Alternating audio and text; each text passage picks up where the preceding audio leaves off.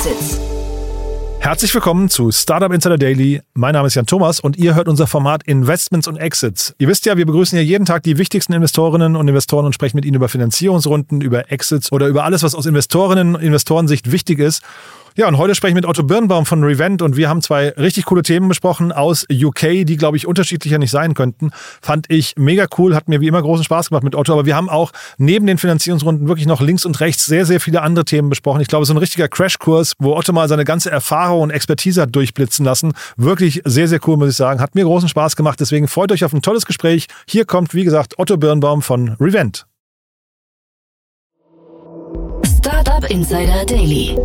Investments und Exits. Ja, wie immer, ich freue mich sehr. Otto Birnbaum ist hier von Revent. Hallo Otto. Hallo Jan. Ja, wir wollen heute wieder die Welt verbessern, ein Stückchen besser machen. Das ist immer, immer die Mission, wenn du hier bist, ne? dann weiß ich, es geht um coole Themen.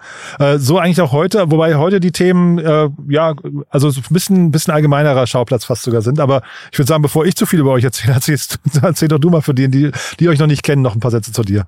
Ja, sehr gerne. Also wir sind ein Venture Capital Fonds, sitzen in Berlin und unsere Investmentthese ist, dass die größten Firmen der nächsten ähm, Jahrzehnte eigentlich ähm, aus, aus Problemen, die wir äh, als Generation haben, äh, entstehen werden. Das heißt, das wird im Klimawandel sein, das wird im demografischen Wandel sein, viel im Healthcare-Bereich. Ähm, und wir glauben, dass diese ich sag mal, Generationsprobleme eigentlich auch wirklich große unternehmerische ähm, Herausforderungen sind und Möglichkeiten sind, hier ähm, positiv die Welt zu gestalten und die Probleme zu lösen und dabei sehr erfolgreiche Firmen zu bauen. Hm. Und heute haben wir, also daran sieht man eu euren Fokus auch so ein bisschen, ähm, der ist ja nicht rein auf Deutschland. Wir haben heute zwei Themen aus, aus England, glaube ich, ne, aus UK. Genau, wir haben zwei englische Themen. Wir sehen, dass das englische Ökosystem mit unseren Themen teilweise ein Tick weiter ist. Ähm, ah, ja. Also wir sehen es auch in unserem Portfolio. Wir haben fast 40 Prozent unserer Investments liegen in, in UK aktuell. Ähm, wir machen sozusagen immer mehr und mehr in Deutschland und Continental Europe. Aber was die Themen angeht, ist das, ähm, sind die Engländer da so, sozusagen einen Tick weiter. Was mich jetzt auch nicht so sehr verwundert, weil auch das Ökosystem insgesamt einfach ein ne, paar Jahre älter ist. Mhm.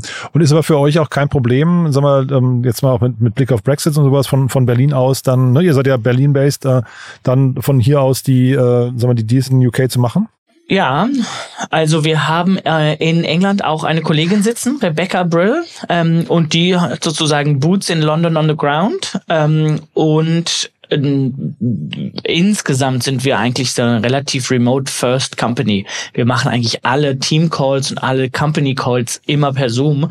Und dadurch, dass wir in Covid geboren wurden als Fonds, gab es bei uns nie sozusagen in persona Company Pitches. Ähm, und wir, wir glauben auch, dass es sozusagen echt spannende Firmen außerhalb der Ökozentren gibt. Ähm, und deswegen sind wir da sehr sozusagen stark drauf, sehr, sehr viel remote zu machen. Hm. Und sag nochmal einen Satz vielleicht, äh, so, sofern du das überhaupt sagen kannst oder sagen möchtest, aber äh, sagen wir so das Preisgefüge, ähm, äh, also Preisgefüge mache ich jetzt vor allem die, die Kosten als Investor in ein Startup äh, Deutschland versus äh, UK? Ja, ähm, also vielleicht hätte man vor der, ich sag mal, vor dem Abflachen des Booms ähm, wär, waren vielleicht Deals in England gegebenenfalls teurer. Ähm, dadurch, dass da auch äh, ja vielleicht mehr Kapital saß und ich sage immer sozusagen, der der, die Bewertung von einem Startup ja, wird genauso gemacht wie jeder andere Preis. Das liegt an Angebot und Nachfrage. Und wenn es ganz viel Nachfrage gibt, aber eben nur ein Angebot, sprich es gibt nur ein Startup, in das die Investoren investieren wollen, dann geht der Preis nach oben. Mhm. Äh, und umso mehr Investoren an einem Ort sind, dementsprechend kann sich sozusagen die Nachfrage den Preis nach oben steigern. Ähm, und was jetzt, was wir jetzt aber sehen, ist dadurch, dass gerade auch in den USA, sag mal, der Startup-Markt sich signifikant ähm, äh, ja, verlangsamt hat, auch in England, äh, sehen wir, dass eigentlich die Preise in England vielleicht aktuell sogar noch niedriger sind als in Kontinentaleuropa zurzeit. Mhm. Ähm, weil die sozusagen schon gesehen haben, was kommt und das braucht bei uns jetzt nochmal so ein, zwei Quartale, um das dementsprechend anzupassen. Ah, Finde ich ja spannend, weil ich hätte bei der Startup-Bewertung immer gedacht, oder ich, ich dachte, das wäre immer so quasi auch ein Kunststück der, der Gründerinnen und Gründer, dann so, so zu antizipieren, was ein Startup wert sein könnte, weil das ja eigentlich, ähm, man hat ja mal so diese Daumenregel, man möchte so, ich weiß nicht, 15, 20 Prozent äh, Equity abgeben in der Runde, ne, und dann will man damit auch eine gewisse Runrate hinbekommen und sowas. Ähm, so Angebot und Nachfrage vorzuantizipieren ist ja total schwierig eigentlich, ne?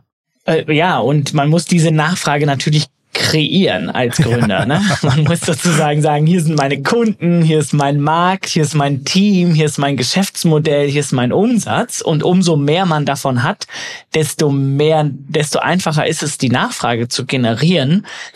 Aber ja, ich sag mal, wenn Elon Musk morgen eine neue Firma startet, dann gibt's wahrscheinlich auch dafür, bevor er einen Kunden hat, viel Nachfrage da zu investieren. Ähm, ja, ob der jetzt das beste Beispiel ist, weiß ich gar nicht.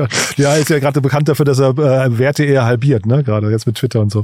Ja, aber ja, wollen wir jetzt auch nicht Elon äh, Musk-Bashing machen. Äh, gehen wir mal zum Thema, was du mitgebracht hast, weil das ist ja, du hast ja gerade gesagt, man muss irgendwie Nachfrage kreieren und zeitgleich idealerweise ist man das einzige Unternehmen, ähm, wo die Nachfrage sich dann darauf bündelt.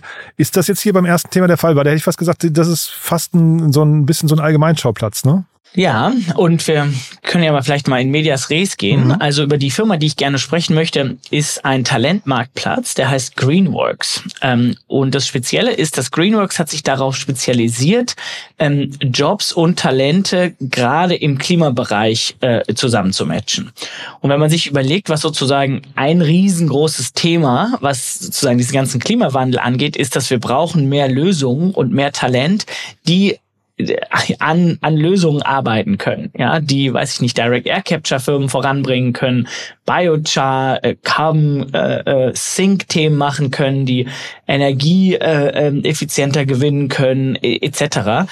Ähm, und und das werden, das wird immer Talent sein. Und die sagen, okay, wir wir sind jetzt, wir suchen einen spezialisierten Marktplatz, um dieses Talent, was spezifisch am Klimawandel arbeiten möchte oder dem Klimawandel entgegensetzen möchte, da sozusagen Jobs zu vermitteln. Mhm. Ähm, und das ist wahrscheinlich, sagen wir mal, as of today, an eher ja, ein kleinerer Markt, aber wenn man eben überlegt, wohin der Markt gehen wird, ähm, dann wird der eben, sagen wir mal, signifikant in den nächsten Jahren wachsen. Und wenn man sich da als der Go-to-Player etablieren kann, ist das wiederum, glaube ich, ein ganz großer Markt, weswegen das Team eben auch ähm, ähm, jetzt gerade eine 600.000 Euro Pre-Seed-Runde äh, eingesammelt hat. Mhm. Die haben bei sich auf der Webseite haben die so ein, so ein Formular, so, so einen mehrseitigen Registrationsbogen, wo man sich als Bewerber Bewerber irgendwie oder als jemand, der mit den Jobs liebäugelt, irgendwie mal ähm, so seine Daten eingeben kann und dann bekommt man eine Antwort darauf, wie viel man in einem grünen Job eigentlich verdienen kann. Weißt du, ob das Gehalts, ich habe das jetzt nicht gemacht, aber weißt du, ob das Gehaltsgefüge in den Jobs noch unterdurchschnittlich ist oder ist es sogar überdurchschnittlich schon, mittlerweile schon? Ja, ähm, weiß ich nicht. Ja. Nee, ist, ja die kurze Antwort. Ja, ich, ist ganz spannend, ne? Ja. Ähm, mhm. Ich, also ich würde aber mit dir gemeinsam so ein bisschen spekulieren. Also wir sehen es sozusagen in unserem Portfolio teilweise. Und das ist auch Teil von der Revent Investment These, dass wir glauben, dass eigentlich das beste Talent in den nächsten Jahrzehnten unter anderem an dieser Klimakrise arbeiten möchte, um diese zu bewältigen. Und wir sehen, wie Leute wirklich von sehr gut bezahlten Corporate Jobs kommen und einen signifikanten Salary Cut nehmen, um eben mal einem innovativen, spannenden Startup äh, beizutreten und da ähm, aktiv ähm, äh, teilzunehmen. Das heißt, ich würde tippen, dass es so teilweise ähm, niedrigere niedrig bezahlter sein kann. Ähm, aber das ist halt im Startup versus im Corporate-Bereich so. Ich glaube, die Upside wird dann wiederum oft über äh, Themen wie ESOP und VSOP äh, ähm, wiederum ähm, ähm, ja ausgeglichen, dass die äh, Mitarbeiter dann eben Anteile bekommen. Mhm. Und man hat hier natürlich irgendwie diesen ganzen intrinsischen Bereich. Ne? Ich glaube, der ist, ähm, der ist wahrscheinlich sowieso unschlagbar erstmal, ne? dass man mhm. äh, Menschen an sich ranzieht, die vielleicht auch was verändern wollen, wirklich. Ne? Mhm. Ja, und, und gleichzeitig glaube ich, ist es eben, äh, wird es eben trotzdem so sein, dass auch sehr viele von diesen Firmen sehr erfolgreich werden ähm, und dann eben auch, sagen wir mal, sehr attraktive Gehälter zahlen können. Ja, also ich, man sieht ja auch jetzt schon Firmen wie einen, weiß ich nicht, einen Enpal, einen Zola, äh, die wachsen ja äh, sozusagen wirklich äh, sehr, sehr schnell aktuell und dafür brauchen sie gute Leute und dafür werden sie auch attraktive Gehälter zahlen. Und trotzdem ist es natürlich hier hinterher nur eine Jobbörse in Anführungszeichen oder nur in Anführungszeichen, ne, die das gleiche Problem hat wie jeder andere Marktplatz. Du musst da Angebot und Nachfrage irgendwie gleichermaßen austarieren, ne? Ja, das, das ist so. Ähm, und, und gleichzeitig muss man sozusagen schauen, wenn dieser Sektor sich weiterhin so stark entwickelt und wirklich die, das meiste Talent auf dieser Jobbörse drauf ist, dann ist das, glaube ich, ein interessanter Eingangspunkt. Und, und wer weiß, vielleicht gibt es da sozusagen noch Ideen, auch mehr zu monetarisieren, ähm, vielleicht entweder auf der äh, ja auf der Employer-Seite, also auf der Arbeitgeberseite, da kann man vielleicht grüne Kredite vermitteln, ja. äh, Insurances. Also wenn man sozusagen einmal einen guten Fuß in der Tür hat, kann man da sicherlich noch andere Geschäftsmodelle drumherum bauen. Und sie kommen, glaube ich, und das ist vielleicht auch noch Teil der Strategie, sie kommen halt vom Branding. Ne? Das heißt, sie haben so Abstrahleffekte, weil du kannst jetzt nicht einfach hingehen und einen Job buchen, sondern äh, ein Jobposting buchen, sondern du kannst äh, dich eigentlich nur mit den mit den äh, du kannst so eine Consultant, äh, ähm, was ich Appointment machen. Und ich glaube, das klingt eigentlich eher so, als versuchen sie dann, sie haben zum Beispiel E.ON bei sich auf der Seite als äh, Testimonial. Ich glaube, sie versuchen eher auf einer größeren Ebene vielleicht so, so, was ich, ganze Pakete zu verkaufen, ne? die dann vielleicht eben auch in so ein Unternehmen reinstrahlen. So ein E.ON muss ja was tun für seine, für seine Brand auch, ne? Mhm. Ja. ja. Also Geschäftsmodell, ja, also weiß nicht, 600.000 Euro ist natürlich jetzt auch noch ein kleines, äh, kleines, äh, sagen wir, Thema, ne? Ist noch ein zartes Pflänzchen, Pflänzchen, aber das kann schon größer werden, ne? Ja, und ich glaube, das Spannende ist, das sind jetzt eben die, die, die Bausteine, die so gelegt werden. Und wenn man jetzt sozusagen eine große globale Talent ähm, Datenbank aufbaut ähm, mit, mit, mit starken und intelligenten und hochmotivierten Leuten, die was bewegen wollen, das ist dann schon viel wert. Ja, ähm, und dann muss man gucken, wohin sich das Geschäftsmodell ähm, entwickelt. Und das ist ja auch das Schöne an dieser Pre-Seed-Phase.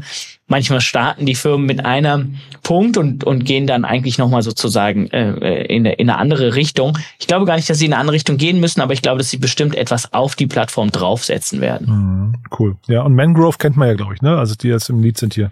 Ja, absolut. Und ähm, äh, Nico Krawinkel, der der Partner ist von Mangrove, der da auch zitiert ist, äh, der sitzt auch in Berlin übrigens ja. unter anderem. Ähm, und meines Erachtens, ich bin jetzt nicht nochmal durchs Mangrove-Portfolio gegangen, aber die haben, glaube ich, auch einen, also teilweise haben die wirklich sehr, sehr spannende Deckercodes im Portfolio und und ähm, ein, meines Erachtens auch gerade im Recruiting-Bereich äh, besonders gut auch investiert schon. Ah ja, cool. Also spannendes Thema, behalten wir mal im Blick. Ähm, du hast ja noch was Zweites mitgebracht und das, also da können wir jetzt ein bisschen über M&A sprechen, glaube ich fast. Ne? Das ist ein, ein, ein spannendes Thema, eine spannende Transaktion. Ja, genau. Das Thema ist ja Investment und Exits. Ja. Äh, insoweit hier mal ein Exit.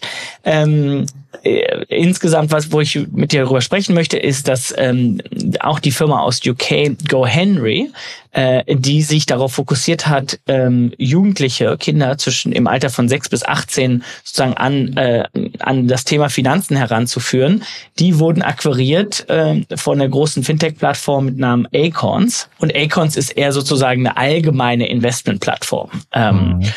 Und ich glaube, was interessant ist, also es war sozusagen ein reiner Share-Deal. Ähm, da muss man so ein bisschen sozusagen gucken, wie wie spannend ähm, das wirklich für die für die Investoren ist. Das ist, glaube ich, im ersten Schritt gar nicht gar nicht schlecht, aber jetzt muss sozusagen Acorns dann zum äh, äh zum Erfolg und zur Liquidität irgendwie für die Investoren irgendwann kommen. Ähm, und wa warum ich mit dir darüber sprechen möchte, ist, ich finde, ist interessant. Man Startups fangen oft mit einer bestimmten Nische an. Die sagen eben, okay, wir helfen Kindern und Jugendlichen, die heranzuführen an an die Finanzen, ja. Und so hat übrigens auch ein N26 mal angefangen. Mhm. Papaya, ja. Genau. Ja, und aha. ist dann sozusagen auf eine, auf, ähm, ja, auf eine Neobank gegangen und war dann einer der ersten, etc. Mhm. Und ähm, und was jetzt Acons mit GoHenry macht, ist, die bauen eigentlich wieder eine neue eine Plattform. Ja, die bauen die Investment-Plattform von 6 bis 60 wahrscheinlich oder 6 bis 80 äh, äh, äh, Jährige. Ähm, und und das ist, glaube ich, im Banking-Bereich ein, ein interessantes Phänomen. Man sieht so diese ganzen Großbanken, ja, ähm, und was, warum die teilweise sich so bestimmte Produkte leisten können, ist, weil sie einfach dann sogenanntes Cross-Sales machen. Ja, die mhm. verdienen vielleicht mit dem Girokonto wenig, aber weil sie dann den Nutz, Nutzern auch einen Kredit anbieten oder eine Baufinanzierung, verdienen sie dann damit und somit können sie das Ganze cross-finanzieren. Und sie gucken sich das dann immer sozusagen auf Kundenebene an, wie, wie wertvoll ist ein Kunde. Und und dieses Cross-Sales, das ist eben bei, ja, bei Punktlösungen nicht möglich. Das heißt, da muss man entweder sehr gut seine eigene Lösung monetarisieren können und wenn nicht, muss man eben doch wieder unter eine größere Plattform geben, wo man das dann cross-finanzieren kann. Ja, wo man dann sagen kann, okay, mit den Zehnjährigen verdienen wir vielleicht jetzt noch nicht so viel, aber wenn die 20 sind, traden sie dann bei uns und deswegen können wir uns das leisten, die sozusagen auf die Plattform zu nehmen. Ganz schön Langzeitwetten, ne? Aber man sagt ja immer auch, das ist dieses Bundling und Unbundling. Das sind die beiden Wege, die man gehen kann, ne? Und äh, jetzt hier ist wieder Bundling dann, ja? Genau. Und, und meine, mein Punkt ist, dass es gab sozusagen einen riesen Trend des Unbundling, Unbundling Banking für Best of Breed Breed Solutions. Ja.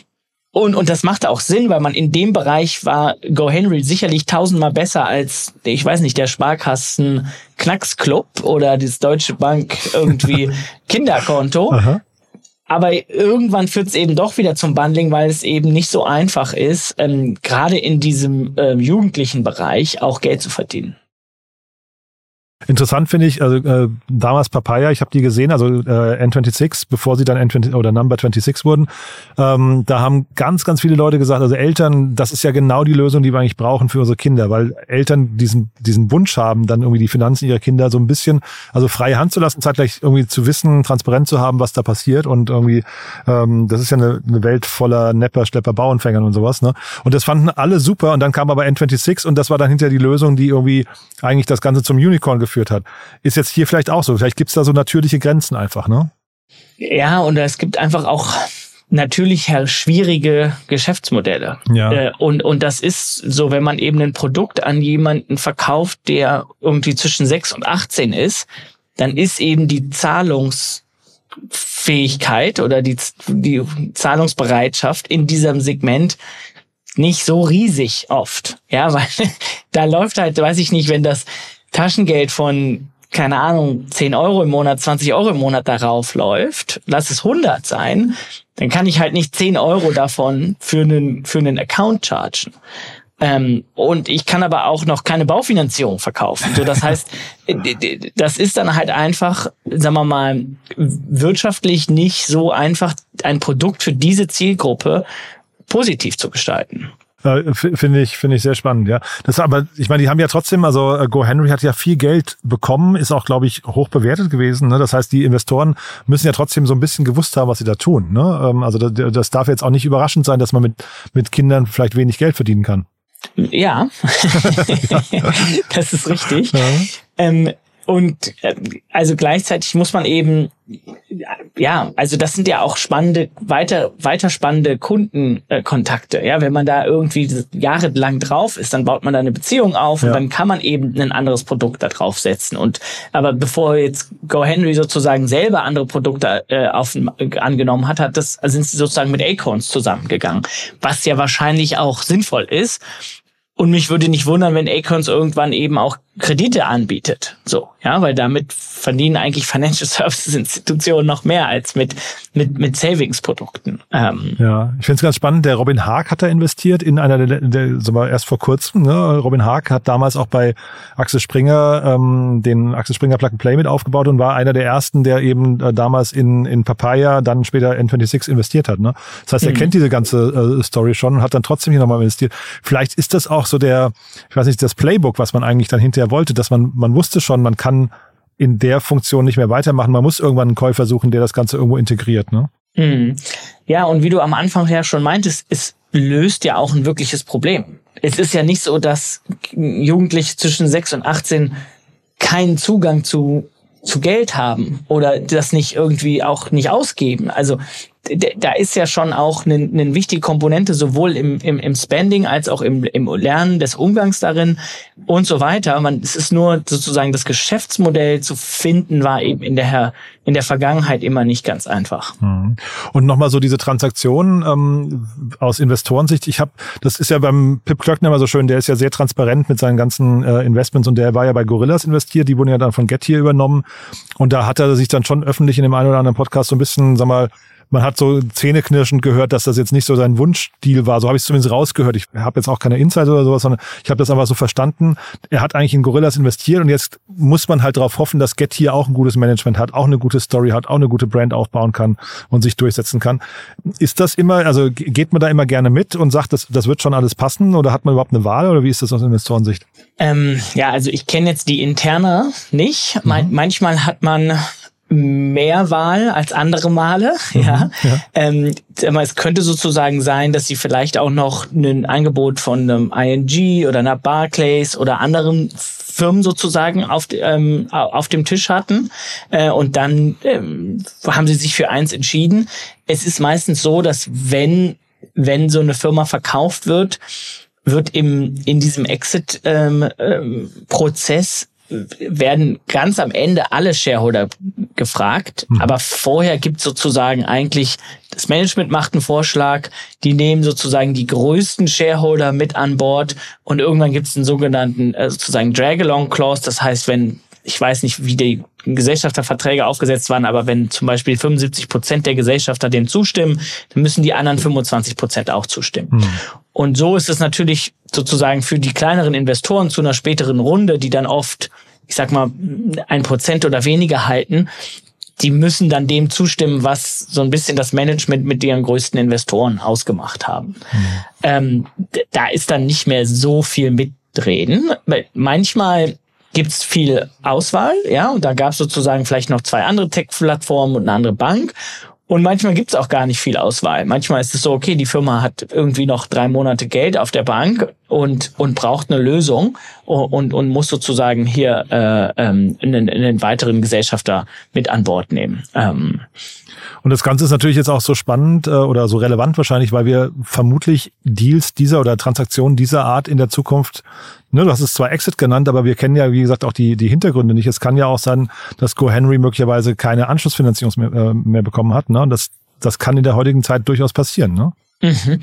Ja, total. Also ich glaube, das ähm, in, in beide Richtungen. Also es könnte sozusagen auch eine sehr, sehr interessante Akquise für Acorns sein, die sozusagen, hier steht in dem TechCrunch-Artikel, dass sie nochmal 300 Millionen äh, letztes Jahr im März aufgenommen haben. Das heißt, die haben da sozusagen ordentlich Cash äh, äh, irgendwie auf dem Balance Sheet und wenn jetzt GoHenry nicht so viel Cash auf dem Balance Sheet hat, die hatten sozusagen 50 Millionen, glaube ich, ähm, im Oktober. Wobei ja, ich habe hab ich gerade gesehen, ne? Oktober war das. Also das heißt, das, müsst, das dürfte noch nicht weg sein, das Geld, ja? Nee, das nee. ist da noch da. Ja. Also das war wahrscheinlich, dann würde ich davon, daraus, ähm, aus, davon ausgehen, dass das kein sozusagen geforste Transaktion war, sondern eher ähm, ja ein, ein Übereinkommen äh, für die beiden, weil die gesagt gesehen haben, okay, das, das macht Sinn, dass wir das hier zusammen machen und wir haben beide Geld, wir können das beide sozusagen zusammenwerfen und, und gemeinsam wahrscheinlich in Richtung Profitabilität gehen, weil das so ein bisschen das Motto der, der aktuellen Zeit ist.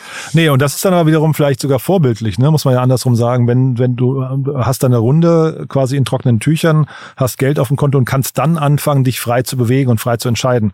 Die meisten, bei den meisten Startups, die man gerade sieht, ist es ja anders, die stehen eigentlich mit dem Rücken zur Wand, weil das Geld schon quasi ausgetrocknet, ne? also das Konto ist mhm. ausgetrocknet. Und dann kannst du natürlich irgendwie auch nicht mehr strategisch wählen oder, oder, oder auch, du sagst ja gerade mehrere Deals gegeneinander spielen, da bist du froh, egal welcher weiße Ritter kommt, der wird genommen, ne? Ja, ja, und in diese Lage darf man eigentlich nie kommen. Genau. Weil, weil der weiße Ritter kann genauso gut, der versteht dann irgendwann, wie die, wie die, wie sozusagen das Bankkonto aussieht mhm. und lässt die Firma einfach in die Insolvenz laufen und kann sie dann für sozusagen einen Apfel und ein Ei aus der Insolvenz rauskaufen. Mhm. Ja. Und äh, sozusagen, und da müssen Startups sozusagen ganz sicher sein, dass bevor das zu dem Zeitpunkt kommt, dass sie zwei, drei Gespräche aufgegleist haben, ähm, die sie dann gegeneinander ausspielen können, um dann sozusagen einen über die Linie zu bekommen. Weil auch da braucht man so wie so ein Prisoners Dilemma. Ja, man braucht sozusagen so zwei, drei Interessenten, damit einer beißt weil sonst ist es sehr, sehr schwierig, sozusagen diesen Druck zu, ähm, aufzubauen, dass auch wirklich einer ähm, über die Linie geht. Mhm. Und das, das führt uns wieder zum Anfang zurück. Ne? Man muss auf jeden Fall die ganze Zeit Nachfrage erzeugen. Ich glaube, das ist schon wichtig. Genau, ne? ja. das ist wieder die Nachfrage. Ja, das ist äh, Nachfrage für die Runde oder eben auch Nachfrage für eine für eine Akquise oder eben einen, einen, einen Merger. Ähm, und ich glaube, dass wir in den nächsten Quartalen doch so bestimmt einige ähm, Mergers sehen werden, die aber auch sowohl für Investoren als auch Gründer sehr, sehr interessant sein können. Ähm, also ich habe einige äh, ähm, Investorenfreunde, die haben teilweise ihre besten Portfoliofirmen, die von einer anderen sehr erfolgreichen Portfoliofirma übernommen wurden. Dafür haben sie Shares bekommen und die wurden dann noch sehr, sehr wertvoll. Ähm, also das muss nicht immer irgendwie ähm, schlecht sein, weder für die Gründer noch für die Investoren.